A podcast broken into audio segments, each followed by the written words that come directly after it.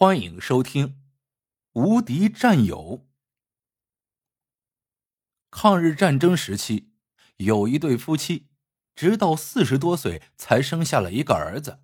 一看，吓了一大跳，这孩子的两条腿竟比两条胳膊还细，趴在那儿就像只蛤蟆一样。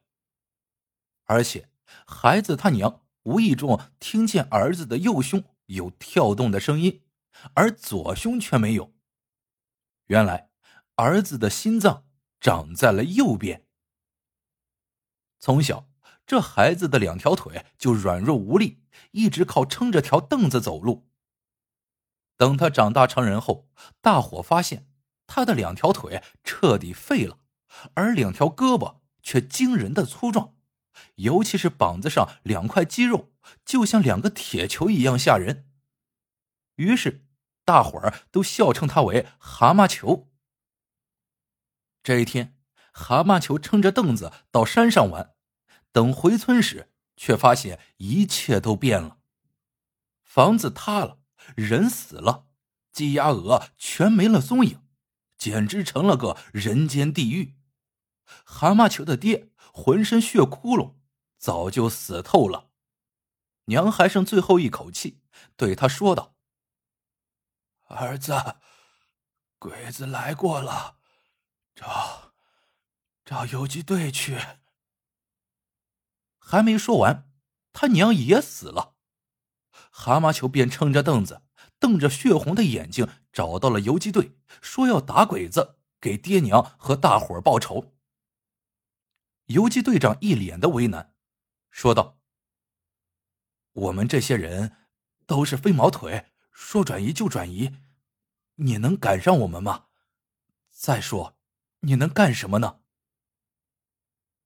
蛤蟆球也不说话，一伸手从地上拾起一块拳头大的石头，左手扶凳，右手就是一扬，在场的人只听得“呜”的一阵风声，蛤蟆球全身的衣衫都鼓了起来，气势好不吓人。接着，只听远处传来“啪”的一声。一棵大树晃了两晃，直吓得树上的鸟儿四下惊飞。队长和大伙儿全呆了。就在这时，蛤蟆球又砸出了第二块石头。只听“嘎”的一声惊叫，一只停在树上的乌鸦羽毛飞扬，一头栽了下去。大伙儿使劲捏着蛤蟆球胳膊上圆球般的肌肉，个个惊叹不已。这还是人的胳膊吗？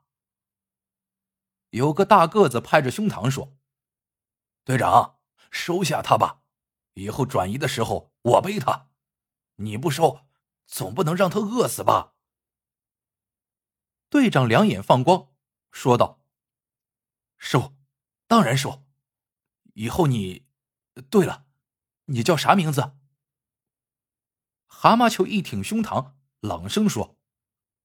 蛤蟆球，队长，你就叫我这名字好了。队长点点头。好，蛤蟆球，以后你就专砸手榴弹，炸死小鬼子。过了几天，游击队得到情报，有一小股鬼子打这儿经过，估计是找村子扫荡。队长一听，不禁挠头犯愁。打吧，自个儿火力太差。大伙儿大多拿的是大刀片子、梭镖，只有几支火铳和大枪。以往只是零敲碎打的偷袭，正面交锋还从未有过。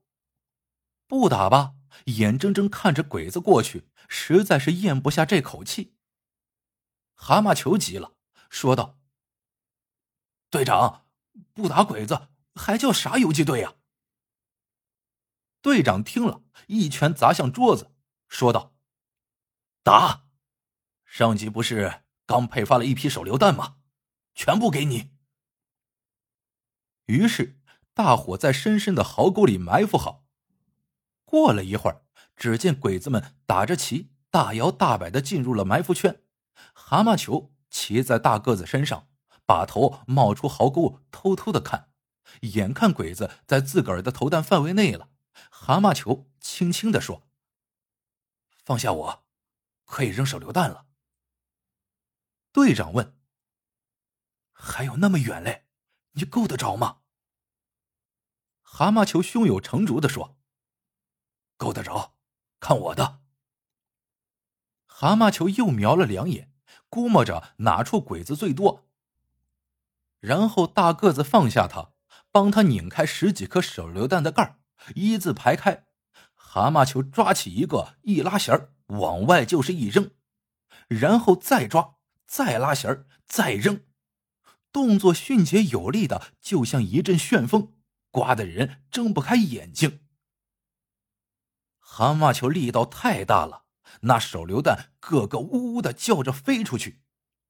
等到第五颗手榴弹扔出手时，才听到第一颗手榴弹的爆炸声，紧接着剧烈的爆炸声响成一片。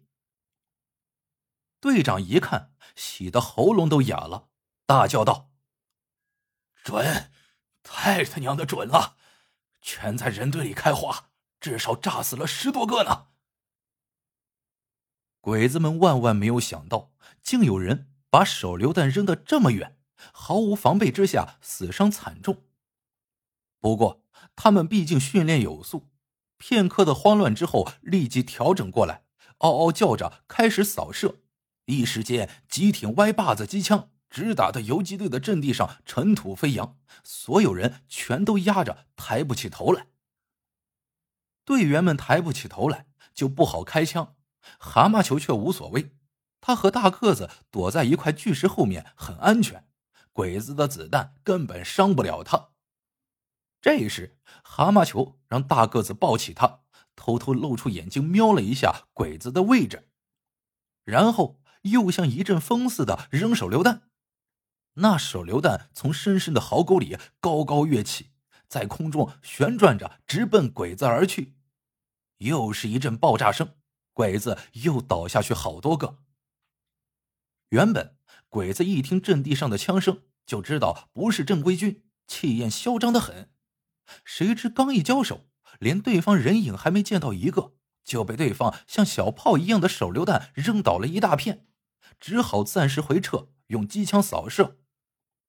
可扫射了一会儿，却发现对方连半点动静也没有。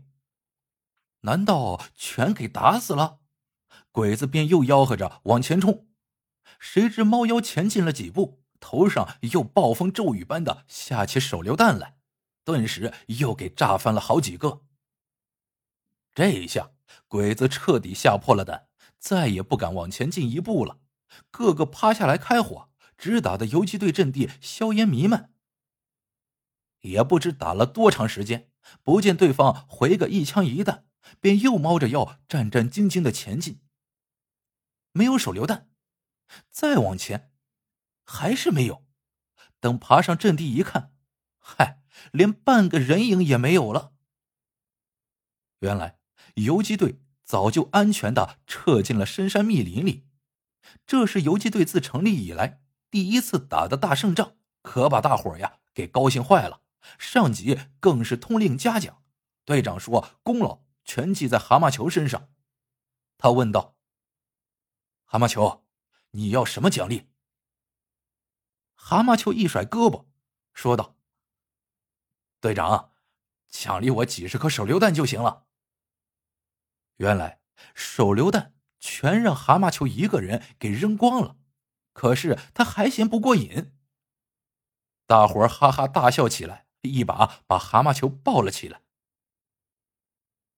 然而，好景不长，鬼子对这个游击队痛恨至极，终于逮住个机会。调集重兵来了个突袭，这回大伙儿大意了，一下子就被重重包围了。这场战斗特别惨烈，子弹打光了，手榴弹扔光了，阵地都给血浸透了。鬼子倒下一层又一层，可没有敢退缩的。倒不是他们不怕死，而是今天来了一个长官，那长官放出狠话：今天。不彻底消灭游击队，绝不收兵。谁后退，就地枪毙。打到最后，队长他们全死了，只剩蛤蟆球还活着。因为个矮，藏身在石头后面专扔手榴弹，所以他没有死。即使是鬼子的小钢炮也奈何不了他。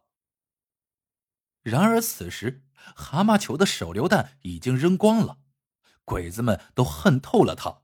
此刻一见他不扔手榴弹了，便嚎叫着冲上来。谁知蛤蟆球左手扒着战壕壁探出身子，右手连扬几下，几块拳头大的石头直飞出来，竟实无虚发。几个鬼子顿时给砸得满脸污血，鬼叫连连。蛤蟆球一边砸一边大叫：“爹，娘，乡亲们，战友们，我又砸中了一个，我给你们报仇了！”突然，蛤蟆球没了声音。原来一颗子弹击中了他，他整个人扑通一声掉进了壕沟里。鬼子们见状。纷纷冲了上来，见如此凶猛的人竟是一个残疾人，不禁大惊失色。